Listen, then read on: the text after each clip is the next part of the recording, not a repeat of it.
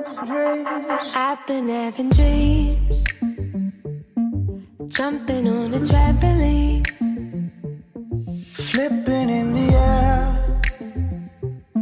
I'll never land, just float there.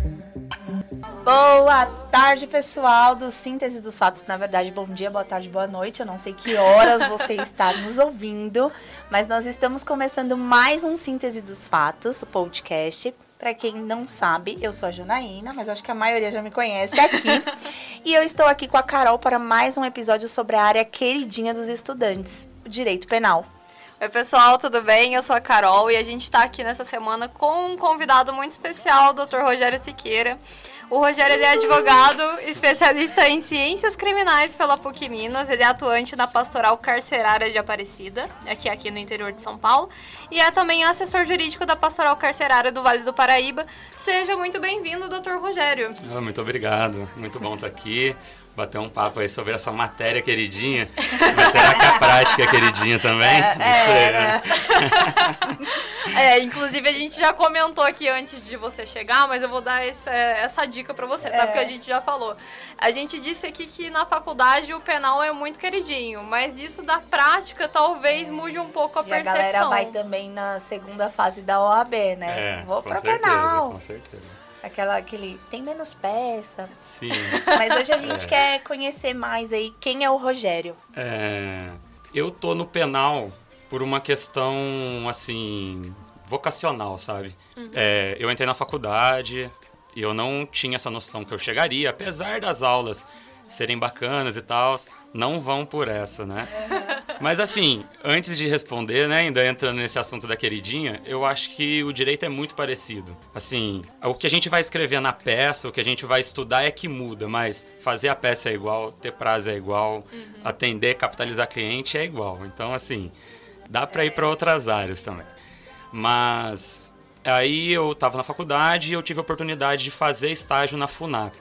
A FUNAP ela é uma autarquia que tem um convênio com a Defensoria Pública do Estado de São Paulo. E a FUNAP tem advogados que ficam nas penitenciárias e cuidam da execução. Então, por exemplo, o convênio da Defensoria com a OAB, ela não atinge a execução penal por já existir esse convênio com a FUNAP. E os advogados são funcionários públicos e tudo mais. Uhum. E aí eu fui estagiar na FUNAP, aqui em Poti, né, que é próximo a Aparecida, é, tem uma penitenciária grande, tem duas penitenciárias na verdade, e eu fui fazer estágio na penitenciária 2. E dali eu fui criando gosto, sabe? Eu fui gostando do penal, eu fui gostando da execução, né? Apesar da gente não aprender muito, mas é muito próximo. E eu já tive logo de cara esse impacto com, com a penitenciária, com o sentenciado, tá lá dentro. Tive um pouco de medo no começo, uhum. mas ali eu fui vendo que é uma área muito carente, sabe? É uma área que precisa de uma atenção muito grande. E dali eu já, me, eu já fui formando essa opinião, sabe? Essa vocação. Porque eu senti. Quando você vê algo assim, que você acha que, você tá, que tá errado, que você quer mudar, né? Isso acendeu essa chama em mim. E dali eu fui me preparando para atuar nessa área. E Legal. veio a pastoral também, já na sequência, logo que eu me formei, e aonde eu atuo mesmo. E acho que Sim, não dá para chegar 100% no que a gente sonha de mudar, né? Mas dá pra gente Mas fazer algumas pra... coisas. É, e quando você fala assim que o estágio fez acender essa chama em você, quando você entrou pra faculdade de direito, teve alguma coisa que fez acender isso também? É. Ou foi uma decisão, sei lá, um pouco diferenciada? Isso. Você sempre quis cursar o direito? Você foi fazer o direito, ok. Depois, como que você chegou nessa área, assim? É, eu tinha algumas dúvidas. É, sobre o curso, né? É. Na época do ensino médio, é. eu tinha algumas dúvidas, mas eu acabei chegando no direito porque meu pai é advogado, mas não só por isso. Uhum. Porque era parecido com o meu jeito, assim, mais comunicativo uhum. e tal. E quando eu cheguei na faculdade, eu imaginava aquela questão, né, do concurso. Nossa, pra ser promotor deve ser muito louco. Eu nem sabia que promotor fazia. Hoje eu sou inimigo dos promotores. Mas... Quando você entra na faculdade, tem essa, né? A Carol falou até num outro, num outro episódio nosso. Você entra falando, ah, eu vou sair daqui ministro. É, depois já vai diminuindo, né? Não, vou ser é. magistrado, agora não, é. peraí, acho que promotoria é mais fácil de é. passar. Não, deixa eu passar na OAB primeiro. É. Aí Mas vê. eu vejo. É. Mas foi isso. E foi realmente no estágio ali que eu falei, meu, essa é a minha área. Porque assim, eu sou muito grato a esse estágio, eu tenho amizade até hoje. A doutora Renata, que é advogada da FUNAP, ela faz um trabalho imenso, porque são 4 mil sentenciados aqui em Potim, e era ela e a doutora Daísa, que ela veio a falecer recentemente, e eles não repõem, é, não vão colocar outro advogado, então é ela com todos. E, assim, é muito difícil o trabalho. Complicado. Mas assim, foi trincheira também. Eu cheguei lá, é, a primeira vez, a, pri- a primeira coisa que eu tive que fazer era uma oitiva. Que o, o sentenciado ele cometeu uma falta grave, aí ele vai pro RCD, que é o regime disciplinar. Que é tipo a solitária. Aí ele vai fazer a oitiva, que ele tem que falar, né? Tem ampla defesa, tem o contraditório, então ele chega ali, esse é o momento. E aí eu cheguei assim e tava lá o sentenciado bravo, bravão, e tinha um funcionário, que é um agente penitenciário, que ele estava ali como escrevente ad hoc. Aí ele chegou e perguntou: Não, não lembro mais o nome, mas o que, que aconteceu aí? Você falou que ia agredir o funcionário tal. Aí ele falou assim: É isso mesmo. Eu vou quebrar ele na porrada e tal. e só tava eu e o escrevente assim, ele era pequenininho, o cara era gigante. O cara era gigante. Eu falei, meu, ele vai passar essa algema no meu pescoço aqui. Nossa, eu tô perdido. É hoje que acaba a vida. É, hoje que acaba. Aí beleza, saí dali, legal, pá, vamos pro almoço. Aí chega lá o preso lá, com uma faca picando a cenoura assim. eu Meu falei, meu, Deus. que que é isso? Deram uma faca na mão dele. Aí assim, isso é o que a gente a gente imagina daqui de fora, né? E mas assim, são pessoas, entendeu? O, o cara tá lá cumprindo a pena dele. Ninguém chi- mata ninguém assim, sabe? Aí foi uma questão que eu fui aprendendo. Mas aí esse estágio me jogou lá. No primeiro atendimento, 30 sentenciados, vamos falar de execução. Eu nem tinha aprendido execução. Falaram mais ou menos ali o que era, o que eles iam pedir. E aí eu tive que ir desenrolando. E eu tive muito interesse em aprender. Eu chegava, eu estudava, eu perguntava para outros funcionários do setor que chama CIMI, que é o setor que cuida das penas, dos cálculos. É assim, quem chega mais próximo do nosso trabalho ali dentro. E tinha um funcionário lá, o André, tenho amizade com ele até hoje, e ele me ensinava. Eu chegava, nossa, o que, que é isso? O que, que é aquilo? Como que funciona? Sempre E foi ali- interessado. É, sempre fui interessado. Depende do interesse, Uhum. entendeu? Depende. Até hoje, depende. Tem outros estagiários lá. Uhum. Eu não sei, não sei qual, é, qual é o interesse deles. Mas assim, se eles não forem interessados, a prestação vai ser péssima. Uhum. Entendeu? E, mas eu tive muito interesse e eu aprendi bastante ali. E eu falei, nossa, olha, tem uma coisa que eu sei bem, eu acho que eu tenho um diferencial aqui, é algo para eu pensar assim que eu me formar. Eu já fiquei ali, já sei fazer isso, sei fazer a prática disso, sei como funciona, então vou abraçar aquilo ali. O dia que eu me formar, vou vir na penitenciária, vou, vou tentar seguir essa área. E aí foi quando eu já conhe... A pastoral ela é da Igreja Católica. E ela é da Diocese de Aparecida aqui. A pastoral ela é uma estrutura muito complexa já. Ela é bem forte no Brasil inteiro. Então tem a pastoral nacional, tem estatuto e tudo mais, aí tem as estaduais, tem as regionais e as das dioceses que são onde tem penitenciário. Daí houve a, o interesse da pastoral também de ter um advogado. Eu já conhecia as pessoas também, eu já conhecia a pastoral do estágio. Então quando eu me formei, meu nome já estava ali ventilando. Legal, porque Sabe? quando você fez o estágio, fez um network muito bom pro que Sim. viria no Com pós, certeza, né? com certeza. Deixou caminhado, né? Deixou Porque caminhado. queria- E assim, o estágio deixou caminhado a minha a recepção que eu tenho hoje na penitenciária, por exemplo, quando eu vou lá, vai muito disso, da minha educação Muito que eu legal, tive lá, né? da amizade. Porque tem gente que faz estágio em uma área e vai pra outra, migra pra outra. Exatamente. Né? E É. ele já. Sim, e, é, foi exatamente isso. Mas eu saí. O estágio da penitenciária não foi tão longo. Foi um ano e meio. Ah, você fez outro estágio Aí, eu, depois. aí depois eu trabalhei num cartório de notas. Eu saí do estágio para trabalhar, porque aí ia ser carteira assinada. Eu falei, Sim. nossa, preciso ganhar mais. E aí eu deixei o Mas estágio. você sentiu fui. a diferença, assim, porque você gostou muito, Eu né? senti a diferença. Nossa, eu, eu assim, sou grato também, né? Tudo que a Ah, gente tem que sim, ser grato, sim, mas eu sim. odiava o trabalho ali. Nossa, eu errava, cara. Era, assim, era um você trabalho meio tão mecânico. dinâmico, você É. tava, né, ali. de frente. Justamente. E, tipo, aí o trabalho no, no cartório era colar selinho, ver a assinatura, aí eu tinha que levar para as pessoas assinar. E eu sou muito desatento, então eu errava, cara. Uhum. Eu ia, errava, e, nossa, teve um, uma pessoa que vendeu um carro, e o carro tinha ido lá pro Rio de Janeiro. E eu Uhum. não peguei a assinatura do escrevente no recibo, cara. Aí chegou lá, voltou.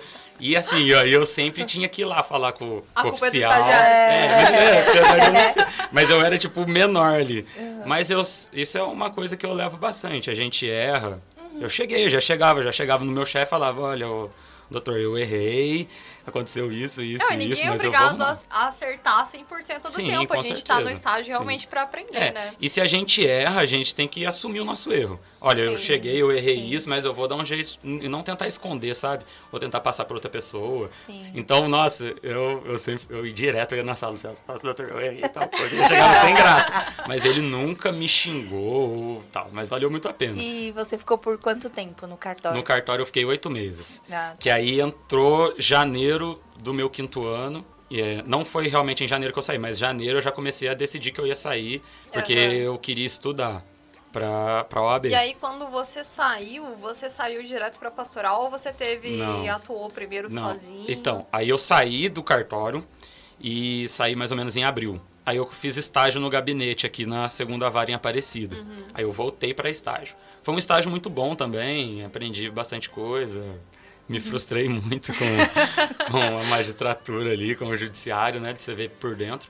Dali, beleza, me formei, né? Acabou o estágio, tô no mundo. E agora, né? Não tinha um centavo, o que, que eu vou fazer? E aí eu fui. Eu fui fazer uma diligência uma vez ali no direito do trabalho, eu ia ser preposto. E aí tinha uma advogada lá que ela já era minha amiga, ela já era mais velha. Ela se formou, minha irmã é advogada também, mais velha, só que hoje minha irmã não atua. E aí essa minha amiga da minha irmã tava conversando comigo e tal. Falou assim: "Ah, tem o Jus Brasil. Se inscreve lá". Eu não sei se o Jus Brasil Sei. não tá pagando a gente. Hoje os Brasil, patrocina nós. É, ah, é, é, é. Não vamos falar muito, não, por enquanto. Eu me cadastrei nesse site aí. E ela Eu falou assim: Meu, esse participei. site é bom porque você vai ter contato direto com o cliente. Eu falei: Pô, legal. Aí eu fui, me cadastrei. Aí, nossa, já pintou ali em uma semana um negocinho assim. E ela falava assim: Olha, já manda o WhatsApp. Quando, porque você tem que, você tem que pagar ali, né, as moedinhas, e, ó, já manda o WhatsApp, não fica no chat ali que ninguém nunca mais vai ver. Beleza. Aí tinha um caso assim de execução. Se a- você não manda, outra pessoa manda. Outra- e aí já perdeu, já, perdeu. Já perdeu. Aí a mulher, a mulher chamei de Mara, eu falo com ela até hoje. E aí ela chegou, era um caso também, execução e tal, fui e abracei. Foi o meu primeiro caso. Eu já devia estar uns dois meses ali advogando. Não advogando, né? Com dois meses com a carteira da OAB. É. E aí eu fui lá, fiz, e dali, cara, eu falo até hoje. Até hoje eu tenho cliente que vem dessa Edmara. Porque a Edmara. Esse é o lado muito bom da execução. Só que você tem que trabalhar também isso. A execução indica muito. Indica muito. Legal. É, indica bastante. Porque assim, o preso tá lá no drama, entendeu? Então, ele quer ir embora, ele quer sofrer, ele tá sofrendo. Então, quando alguém vai embora, ele, pô, como que esse cara conseguiu ir embora? Ah, foi o doutor, O tal. doutor. Putz, Aí já começa, Já ó, aquele doutor, aquele, aquele doutor. advogado. Aí seu nome vai ventilando ali. Aham. Aí você tem um trabalho, algumas, algumas estratégias que você pode usar para você conseguir capitalizar mais. Então eu fui, peguei meu primeiro cliente, atendi, atendi bem, fiz um bom trabalho. Pô, ganhou, semi-aberto. Peguei a decisão, fui lá na penitenciária, né? Já lotado de cartão. Aqui, ó. Saiu seu semi-aberto, você ganhou. Logo menos você tá indo pro semi-aberto. Tá aqui, ó, se puder, dá aquela força aí e tal. E daí eu fiquei. Eu fui contratado pela pastoral em dezembro. Então foi até rápido. Então eu fiquei esse tempo ali, meio que advogado. Mas assim, esse período eu não. Foi apertado financeiramente pra mim. Você fez parcerias nessa época, nesse início de carreira, Ah, né? Não cheguei a Não? fazer. Não Mas cheguei a ter, pegava a ter outras áreas que não fossem o criminal, Mais umas né? questões familiares, assim. Mas eu Ah, saí muito com a mente assim, não, eu vou ser especializado nisso, vou tentar Aham. fazer o diferente do É, que tem aqui. sim. Vou, em vez de ser o, cirurgião geral lá, né? Aham. Eu vou tentar Sim. fazer minha. Ah, eu acho que esse vai ser meu diferencial. Eu sempre acreditei nisso. É que no começo, né, é difícil a gente nichar É. de vez, né? É, e que o Rogério já meio que foi pegando É, no, na- ele- no meio sim. da, da faculdade, ele já tava ali decidindo É. o rumo, né? Sim, eu tive, esse- eu tive essa sorte de aprender uma coisa prática. Porque Uhum. o problema da nossa faculdade é a gente não saber o prático. Isso. Então Muita a gente teoria. sai dali, pô, legal, eu amo penal. É muito legal discutir teoria do crime, é Uhum. muito legal discutir. Mas beleza, como que funciona? Como que é a prática? Como que eu vou conversar com o cliente a primeira vez? E se eu não souber? Uhum. Então eu já fui jogado nesse mar de começo. Aham. Eu já fui jogado de entrar numa penitenciária, de saber como é que é, tem que passar em revista. O que Na te época gerou tinha. a prática. O que me gerou a prática. Então eu falei, meu, eu tenho isso aqui já, eu vou abraçar. E junto com isso eu, ti, eu tenho essa questão utópica, né? Essa questão do meu ideal, de, de querer mudar o sistema prisional e tudo mais. Mas isso foi crescendo também depois. Mas eu saí e falei, meu, eu sei isso, eu vou criar uma estratégia de eu chegar lá. E eu pensava, ah, eu vou em dia de visita lá, eu vou achar alguém para eu fazer de graça, entregar para a pessoa entregar cartão para mim. Uhum. Eu fui pensando nisso, então eu fui tendo uns clientinhos ali e tal, mas nada também assim. Sim, aos Ah, mas aí poucos. você É, foi pra poucos. pastoral em dezembro, então, Aí eu né? fui e pra aí, pastoral como é já que em dezembro. funciona, assim, o seu trabalho na pastoral? Então, o meu trabalho na pastoral é o seguinte: a pastoral ela atende aos sentenciados que não têm condições de ter um advogado. Por quê? O grande problema hoje do sistema penitenciário é jurídico. Ah, beleza, a comida é ruim, é superlotado, mas assim, tudo isso é atraído por um problema jurídico. A progressão de regime e a liberdade, né, a liberdade condicional, essas coisas, é muito burocrática. Você tem que entrar com um pedido, e aí o MP vai ver seu pedido, daí o juiz vai analisar se cumpre os requisitos objetivos e subjetivos. Ele pode pedir criminológico ou não. Então isso demora. Demora para saber que aquele sentenciado já pode pedir o semiaberto. Aham. Entendeu? Já deu o tempo dele, a cota que a gente fala. Então, e dentro da área pública, que é o pessoal da FUNAP, imagina, são 4 mil presos e uma advogada. Entendeu? Eles Nossa, escrevem, é. chama, eles chamam de pipa. É tipo um papelzinho. Eles têm pouco papel, eles têm pouca, pouca caneta. Aí é um papelzinho no que tem ali, que a gente já não entende também a letra, já não entendi no estágio. Aí chegava assim no fim do dia um pacote assim de papel. Sei lá, tinha Gente, coitada 500 dessa papéis. advogada. É. Aí a gente tinha que ler o papel, entender e tal. Aí a gente ia ver se realmente ele estava, a gente marcava um atendimento e fazia. Então o problema é essa informação chegar. Então foi isso que atraiu o interesse da pastoral em ter um advogado. Assim, eu não sou advogado dos sentenciados. Então o meu trabalho é difuso lá. Apesar de aconteceu três vezes casos que eu peguei procuração. Mas a ideia é que eu só pegue em casos assim. A gente tem um diálogo se vai fazer ou não se eu vou realmente atuar no processo da pessoa. Mas por enquanto, mas em regra é um trabalho difuso. Então, que que eu- qual que é o trabalho de fato? Tem os agentes de pastorais, que são as pessoas que a ideia é uma ideia evangelizadora. De ir lá rezar e tal, e fazer exercício de fé. Porém, aliado a isso, tem a questão social da pastoral.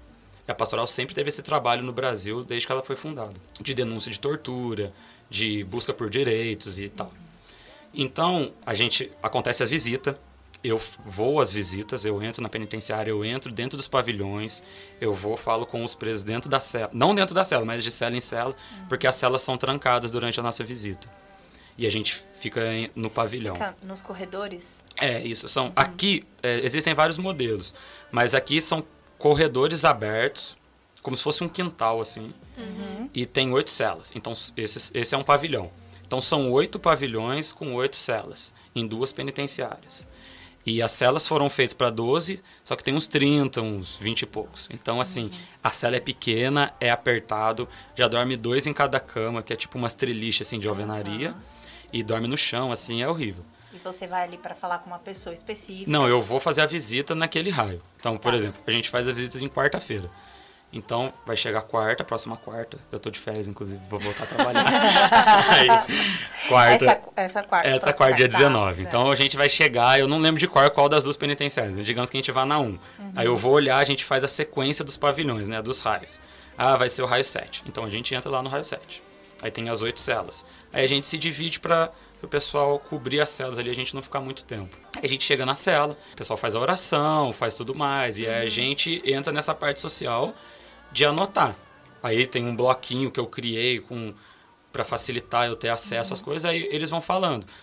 Aí tem os problemas estruturais que eles passam pra gente, ah, falta de comida, sei lá, insetos, precisa de detetização, tá com goteira, é, problema de saúde, a gente encaminha, a gente tem a gente tem contato com o hospital daqui, com o pessoal daqui, que aí a gente Aham. consegue vaga, dependendo do caso. A gente oficia a unidade, olha, tem essa pessoa doente ali, vocês estão acompanhando.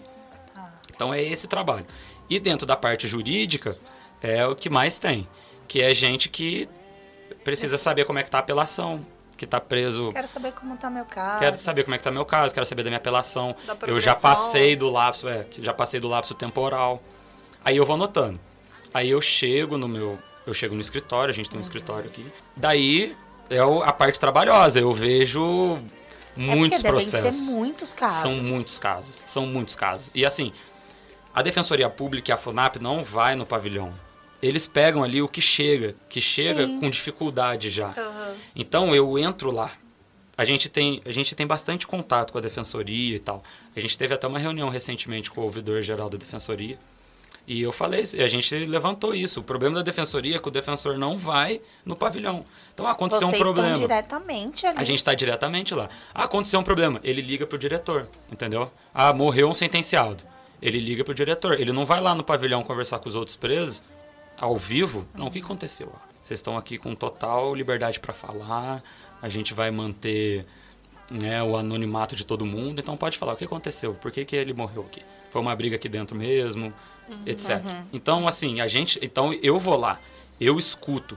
Eu já peguei um caso que foi até uma agente, eu cheguei no escritório, depois uma agente de pastoral escreveu lá o nome, o preso não sabia por que, que ele estava preso, quanto tempo que ele estava preso, quanto tempo Gente. faltava e tal, tal, tal. Aí a gente, eu fui investigar, não achava processo. Aí fui lá na penitenciária. Tinha um mandado de prisão da Bahia. Aí beleza, vai achar o processo na Bahia. Aí eu achei o processo da Bahia. Aí consegui entrar em contato lá na Bahia. Ah, não, não o processo já foi extinto. Você foi Faz um- dois você anos. foi um anjo de Gente. Deus É. enviado. isso. Entende? Então, é, exatamente. Então, assim, por isso que eu acho que eu consigo atingir. Daí eu liguei direto, a, a gente tem bastante contato. Esse é o bom da pastoral. Eu não faço nada sozinho. Eu dependo totalmente dos- da boa vontade dos servidores. Aham. Entendeu? Eu não faço nada, eu não resolvo nada. Então a gente precisa ter um bom diálogo, e mas um diálogo firme também, na hora de cobrar. Aí eu liguei aqui na. Não, eu fui lá despachar com a juíza da corregedora dos presídios aqui, Aham. que é em Taubaté, a doutora Sueli. Falei, olha, o preso está aqui, não tem condenação. Não, e você, você vê isso como uma coisa muito comum, porque no tempo que eu estagiei no Ministério Público, eu já vi, por exemplo, João fulano de tal. E eu fiquei, cara, mas beleza, quem que é esse João fulano de tal? Porque eu não tô vendo nenhum João aqui no processo. Acontece muito esse Acontece, erro. Acontece muito. O sistema é ruim, o sistema deles, eles não, não é um SAGE, por exemplo, da vida que a gente consegue ver as coisas da penitenciária. Aham. Falta, essas coisas, então é péssimo. Isso daí, nossa, é muito papel lá ainda, é horrível. Basicamente é isso, o, o trabalho em si. Então eu, eu dou andamento. Então eu peguei o nome desse preso e encaminhei. Ah, alguém que está no, no lapso de progressão de regime, eu encaminho para a FUNAP. Algum outro caso, o que está acontecendo muito hoje é o pacote anticrime. Ele alterou a regra agora, são dois quintos para quem é reincidente não específico. Então hoje ele está no tráfico, antes era um assalto. Na regra antiga seria três quintos. Então isso não está atualizado. Aí eu encaminho para a defensoria. Então eu vou, tipo, encaminhando. Faço despacho, ah, aconteceu alguma coisa grave, eu vou lá. Até questão de rebelião, essas coisas, a pastoral participa. Vai lá, tenta negociar, esse tipo de coisa. Não Nossa, aconteceu a- comigo. Nossa, é um trabalho. É isso É. que eu ia te perguntar agora, porque recém, faz muito tempo aqui na, no Potim que não tem nenhuma rebelião, É, nem nada assim, Sim. né? A pastoral fez um trabalho muito grande antes de eu chegar. Foi uma época que caiu um drone ali. Daí teve uma rebelião. Aí tem um, um grupo dentro dos agentes que chama GIR. É Grupo de Intervenção Rápida. É tipo uma tropa de choque. Aí teve tortura, teve. Aí a gente foi lá. A gente não, porque eu não tava, mas a pastoral foi lá. Foi de cela em cela, falou com todos os presos, anotou, fez um trabalho gigante, levou pra, pra juíza e o diretor está sendo processado. Todo mundo está sendo processado por tortura. E foi um trabalho da pastoral. A pastoral chegou lá e encontrou os presos machucados. Nossa, pesado, né, Entendeu? Rogério? Porque assim, a gente tem a terceira maior população carcerária mundial. Tudo isso que você relatou até agora, inclusive essa questão de tortura, leva a gente para um lado também de que as pessoas que estão ali são a maioria das pessoas assim marginalizadas, né? A gente fala de uma população carcerária que é o quê? 80%, 70% Isso, de pessoas da periferia, Com de certeza. pessoas pretas. Então, assim, como que você vê a mais para um sentido de direitos humanos, porque tem essa distorção do que, que são os direitos humanos, né? Sim. E como que você vê e como você tenta explicar de uma forma educativa para as pessoas quando elas questionam você sobre isso? Sim. Assim, a primeira coisa que eu falo, que é a coisa mais visível, até a gente brincou ali no começo sobre o meu medo, é a desinformação. Então a gente tem uma desinformação de quem está preso. A gente também consome. Todo mundo já assistiu o filme americano e tal. Então, o direito penal nos Estados Unidos ele é naturalista. Eles buscam uma natureza do crime, eles buscam uma genética do crime. Nossa, é serial killer, é psicopata, tal. Aham. É. Então, ó, eu falo, eu falo com tranquilidade. Então eu sempre inicio assim. Eu, desde que voltou da pandemia, talvez eu acho que a gente foi umas. Teve umas seis visitas. Então, seis visitas, mais ou menos 200 presos por raio. Eu, sei lá, falei com muita gente. Mil, mil presos. Vamos dizer que eu falei com mil presos. Eu só lembro de um que foi homicídio. E assim, beleza. Não é só falar que é homicídio, então também a pessoa. Mas assim, sim. eu só lembro de um homicídio. Nem sei como é que foi o homicídio dele, o que que aconteceu com o homicídio, Aham. por que foi. Estupro. Desde que eu fiz estágio, eu falei com um cara que ele foi condenado por estupro. Então, assim, a primeira questão é entender que quem tá lá dentro são jovens. Eu tenho 26 anos. A grande maioria que eu falo lá dentro é mais nova que eu. Entendeu? É tráfico. Por que, que a pessoa tá traficando? Ela é ruim? Né? Não dá pra gente ter esse dualismo de bom e ruim sempre, bem e mal. Sim. Né? A pessoa, come- a gente vive um país pobre, é muito mais fácil traficar, entendeu? É muito mais fácil traficar do que estudar e trabalhar. Eu sou formado, eu garanto que se eu vendesse droga eu ia ganhar mais do que eu ganho hoje. Mas é verdade. Entendeu? Se eu entrasse com, com droga na penitenciária, eu ia ganhar mais do que, do que eu ganho trabalhando. Então a gente vive uma situação onde, assim, existe um atrativo dentro da vida criminosa. E não significa que as pessoas são ruins. Então, assim, o primeiro ponto que é distorcido é isso. Não são pessoas más lá. Não são pessoas essencialmente más. Não sei nem se existe alguém essencialmente mal. Então, são jovens, pobres, exatamente o que você falou, de periferia, que subverteram ali uma questão social. Entendeu? Vender droga é muito discutido. Será que realmente é algo ruim mesmo? Em países não é. Então, talvez alguém que foi preso aqui, se ele tivesse, hum, sei lá, na Califórnia, ele não ia ser preso. É, a gente tem, assim, essa guerra às drogas que as drogas ganham todo ano. E é muito complicado quando a gente generaliza dessa forma, né? É, antes de você chegar, num outro episódio que a gente já gravou aqui hoje também, a gente estava falando sobre isso, da prática no direito penal. Porque quando eu me formei, eu fui para a defensoria. E na defensoria eu tive dificuldade de atuação porque eu comecei. Caíram muitos casos para mim que eram de Lei Maria da Penha. E, eu- Uhum. e assim, para mim era complicado porque ia contra Sim. muita coisa Sim, que eu sim, penso. Então, para não fazer uma má atuação, eu decidi sair do criminal. Entendi. Mas eu tive a oportunidade de pegar um tráfico. E esse tráfico era uma pessoa que eu conhecia, inclusive, e que é, chegou a ser próxima na infância e tudo mais. Só que a gente não pode partir do princípio de que todo mundo tá saindo do mesmo lugar. Não é porque foi uma pessoa Exato. que conviveu comigo lá na minha infância que a gente tá partindo de um mesmo ponto. Então, são diversas perspectivas, né, Jana? Sim. Inclusive, o primeiro júri que eu assisti, uma da- das pessoas que estavam ali para serem juradas era uma pessoa que eh, já tinha conhecido esse, esse réu, tinha, mas assim, estudado na pré-escola, sabe? Então, é bem complicado. A gente não pode partir Sim. de um ponto de que todo mundo tem as mesmas oportunidades, porque não é. Exato, exato. E assim, Rogério, quais alterações que para você devem ser feitas no encarceramento para que realmente as pessoas sejam ressocializadas? A superlotação é o grande problema. A falta de assistência jurídica e e uma falta de uma sensibilidade jurídica também atrapalha. Né, Eu estava pesquisando antes de vir aqui uns dados, mas a gente tem um- uma situação de 30% de quem está preso e não tem condenação. Está preso preventivamente. Aham. E assim, eu já fiz estágio num, num gabinete ali, a gente, quem atua sabe o que é uma decisão de prisão preventiva. Entendeu? É a regra do nosso ordenamento hoje. Entendeu? Muita gente que está lá não progride, fica mais tempo lá. Entendeu? A pessoa, ah, o processo demora, o MP quer condenar demais. Eu pego um caso que já aconteceu comigo inúmeras vezes, de uma progressão de regime, que o sentenciado tem o tempo, nunca teve falta. O exame criminológico veio favorável e o MP agrava a concessão. Aham. Aí eu pergunto, por que, que o MP agravou a concessão? Qual o interesse? Qual o né? interesse? en- Entendeu? Então, a gente tem essa cultura aqui. Então, legal. Deixa esse cara progredir. Ele vai sair dali, ele vai para um semiaberto, alguém do semiaberto vai para o aberto, vai voltar. Ele ainda vai continuar tendo uma certa. Ele vai estar aos cuidados da justiça, no aberto e tal. Por que, que ele não sai? Se a gente, se todo mundo tivesse hoje os benefícios deferidos, eu acho que ia diminuir uma porcentagem e tirar também um pouco de, de prisão preventiva que não merecia, já ia aliviar muito. Eu vou, eu vou fazer uma pergunta polêmica, tá? Você acredita que a gente teve decisões aí recentemente, aliás, pedidos de condenação de por parte do Ministério Público fazendo denúncia de um caso que eu não me lembro agora qual estado aconteceu, mas era um furto no lixo do supermercado. Era uma pessoa que já tinha, não se beneficiaria do princípio da insignificância, porque já tinha acontecido um, um furto famélico antes, e era o segundo.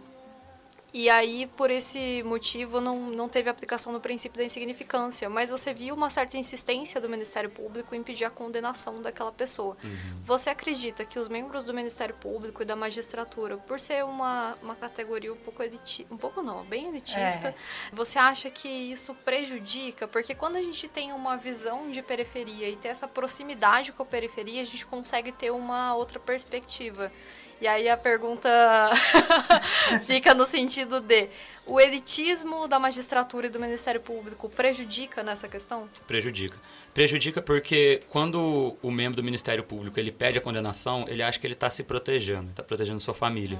E quando o magistrado ele dá uma condenação alta, ele pensa que ele está protegendo a família dele. Então ele pensa assim, eu vou tirar esse cara aqui da sociedade, então amanhã ele não vai me assaltar ali no carro, ou ele não vai vender droga na porta da escola do meu filho.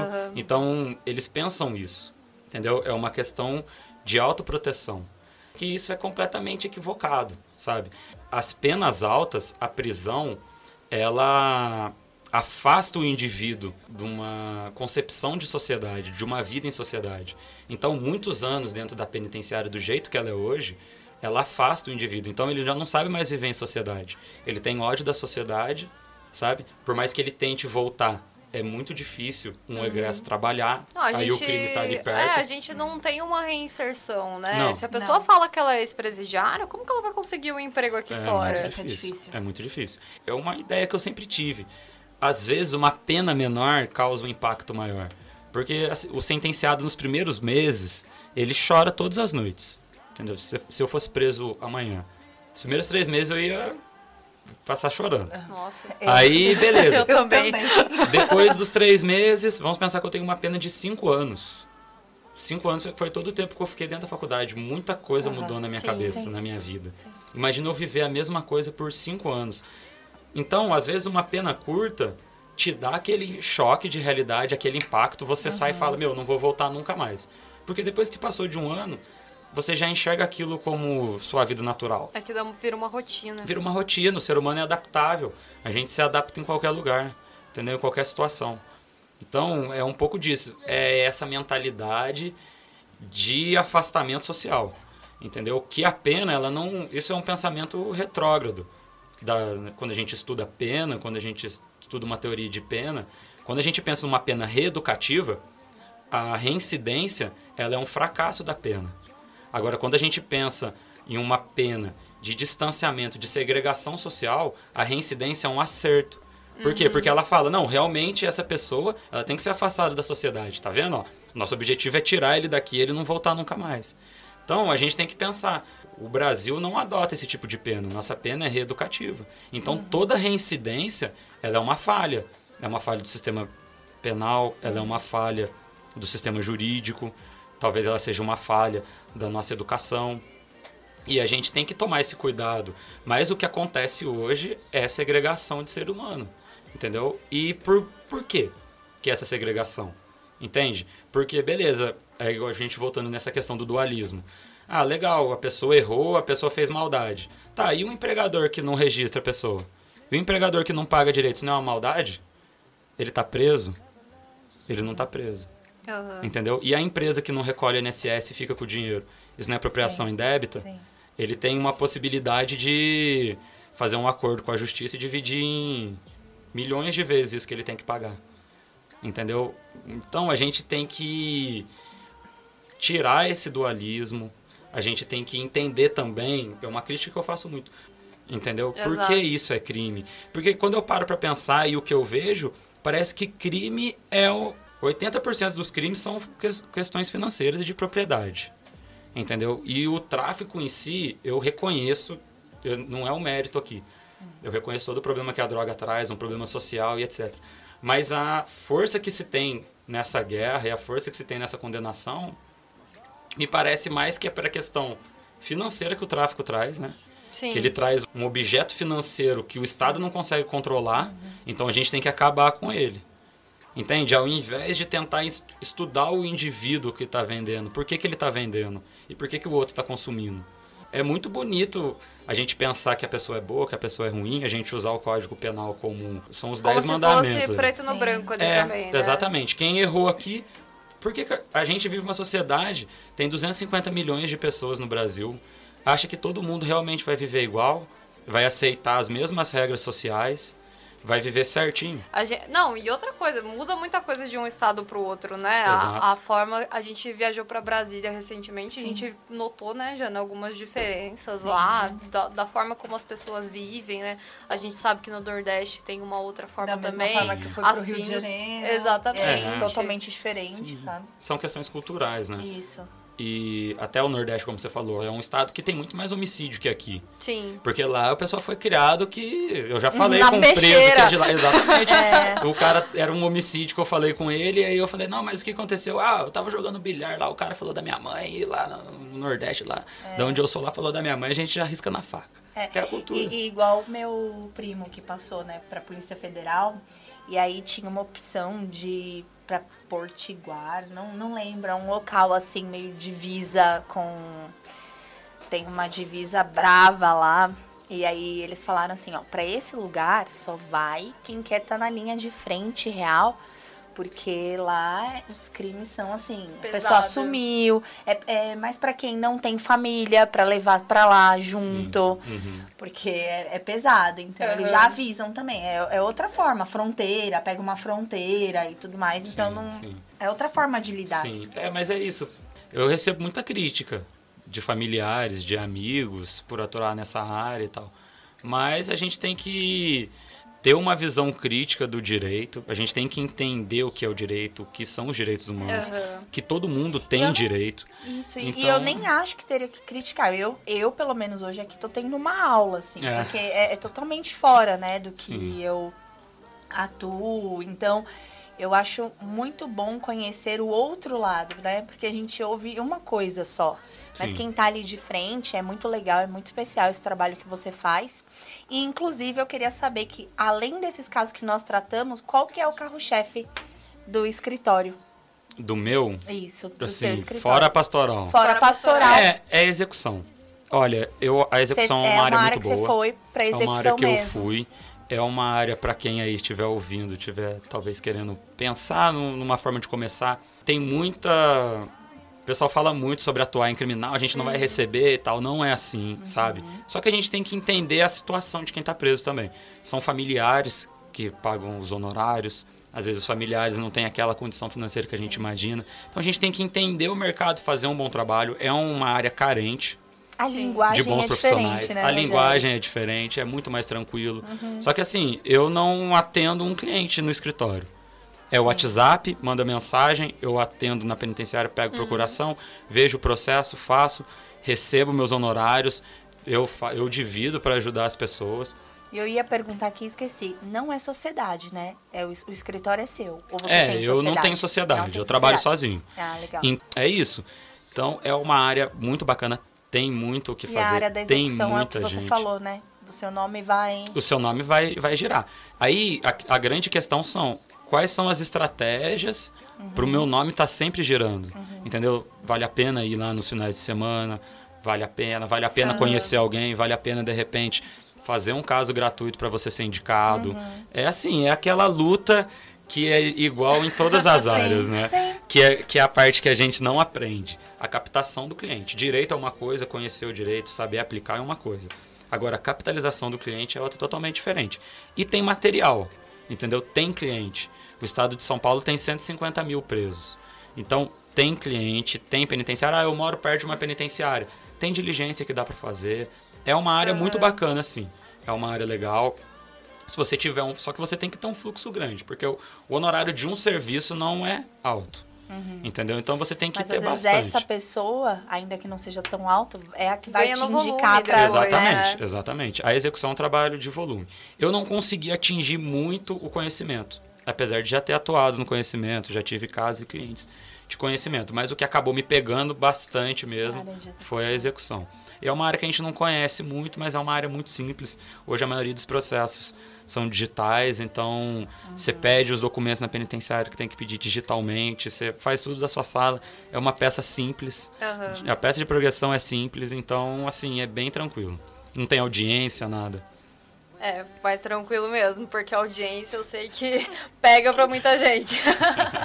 Mas, Rogério, mais caminhando aqui pro final, pra gente fechar, por mais que você tenha atuado na execução, tem algum caso que foi muito marcante pra você, desses, principalmente desses que você acompanhou assim no Na presídio? pastoral. É, na Sim. pastoral. O que, que mais marcou pra você? Os casos da é, o trabalho na pastoral é um trabalho marcante, sabe? Cada dia é uma coisa que me marca de uma forma diferente. O trabalho lá no dia a dia, a visita, ver os agentes de pastoral, que são pessoas voluntárias que vão lá, já é algo que me marca. Mas tem um trabalho de um sentenciado, que inclusive eu ajudo ele até hoje, foi feito pela pastoral, foi um dos que a gente abriu é uma exceção. Ele já estava em prisão domiciliar por conta da pandemia e reiniciando a vida com filho, com esposa. Começou a trabalhar no, no caminhão de lixo, feliz da vida. Depois conseguiu um emprego na fábrica que tem aqui. E assim, veio uma condenação para ele e ele teve o lapso do aberto. E ele já estava em domiciliar. Aí eu fiz o pedido do aberto para ele já pela pastoral, foi uma pessoa que a gente quis cuidar dele. Ele era dali, da, ele é de perto, daqui da cidade, da comunidade e tal. A gente fez o pedido do aberto e ele ganhou. No dia seguinte, um processo antigo dele de dirigir sem habilitação. Lá de 2017 veio uma condenação de, em regime semiaberto para ele de dois meses. E aí, o que, que a gente faz? Mandado de prisão, Poxa foi a polícia lá na porta da casa da mãe dele, a mãe dele me ligou de manhã desesperada. E agora? Como ele já estava no semiaberto, dois meses no semiaberto, não vai alterar a pena. E vamos tentar dar um jeito. Aí eu fui, despachei e ele precisava se entregar. Ele precisaria ser preso para ser solto. Aham. Então eu fui, conversei com a juíza do caso dele, daqui da segunda vara de Guará. Falei, olha, são dois meses, os requisitos dele subjetivos não mudaram nada, dois meses não vai alterar quase nada do lápis, ele ainda vai estar ultrapassado. Se ele se entregar, a senhora vai conceder o aberto? Ah, não, se for só isso mesmo, não sei o que, se ele se entregar, vai conceder o aberto. E ele trabalhando, ele não podia se entregar para não perder o emprego. O que, que ele vai falar pro olha a patrão dele? situação, É, olha né? a situação. Aí ele conseguiu uns dias lá, foi e se entregou. Aí eu fui acompanhar ele na penitenciária. Coitado da Que mãe, difícil. ele já viveu uma vida. Pra ele também. Ele já viveu uma vida de penitenciária. A mãe com as trouxinhas dele lá dentro da delegacia, Ai, já chorando. E aí ele foi e se entregou. Beleza, ele se entregou. Aí o que, que eu precisava? Eu precisava que a delegacia desse o cumprimento do mandado de prisão rápido para a terceira vara, que era onde estava o conhecimento, e o conhecimento mandar para execução que ele já tinha, que já tinha, já havia sido cumprido. Sim. E aí mandaria a pena para lá, aí a juíza faria a unificação e concederia o aberto. Então eu tive que falar com mil pessoas. Ficar falando, É, voltando, pedindo, falando, pedindo. Pelo amor de Deus Sim. e tal. Aí beleza, aí a delegacia foi, mandou na hora. Chegou a terceira vara, pegou, mandou na hora. Pronto, foi pra segunda vara. No mesmo dia. Falei, nossa, beleza, protocolei o pedido.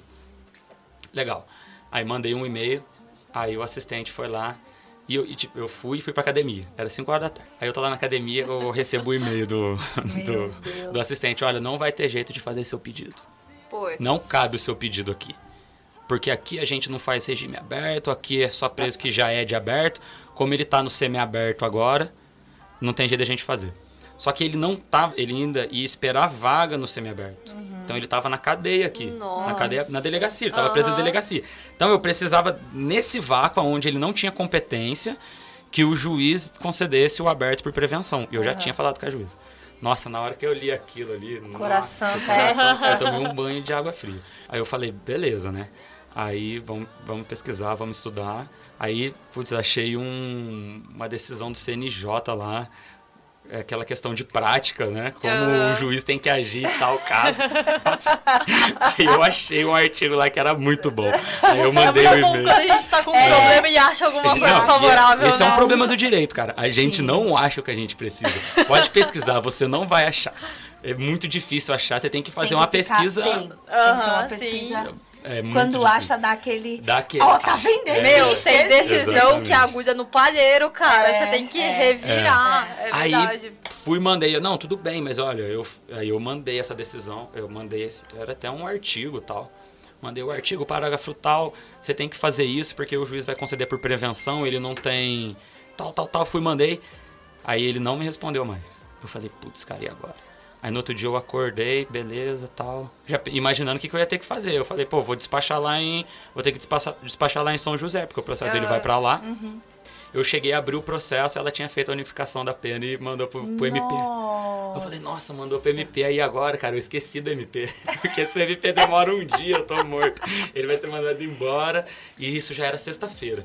Meu Deus. E eu falei, putz, e Partiu o agora, cara? Partiu, Agora eu vou vou lá lá, no MP, vou lá. vou lá tentar falar com o promotor lá pra ele conceder. E eu inquieto, inquieto, inquieto, tal, beleza. O MP foi lá, concordou comigo. Aí, com o meu Ai. pedido, eu falei, putz, beleza, agora só falta a juíza conceder. Aham. Aí eu tô lá, tô lá esperando, tô lá esperando, e nada de sair a decisão dela e Dois dias sem atualizando ali. dormir. É, e atualizando, atualizando, beleza. Fui, coloquei o terno, falei, vou despachar com ela.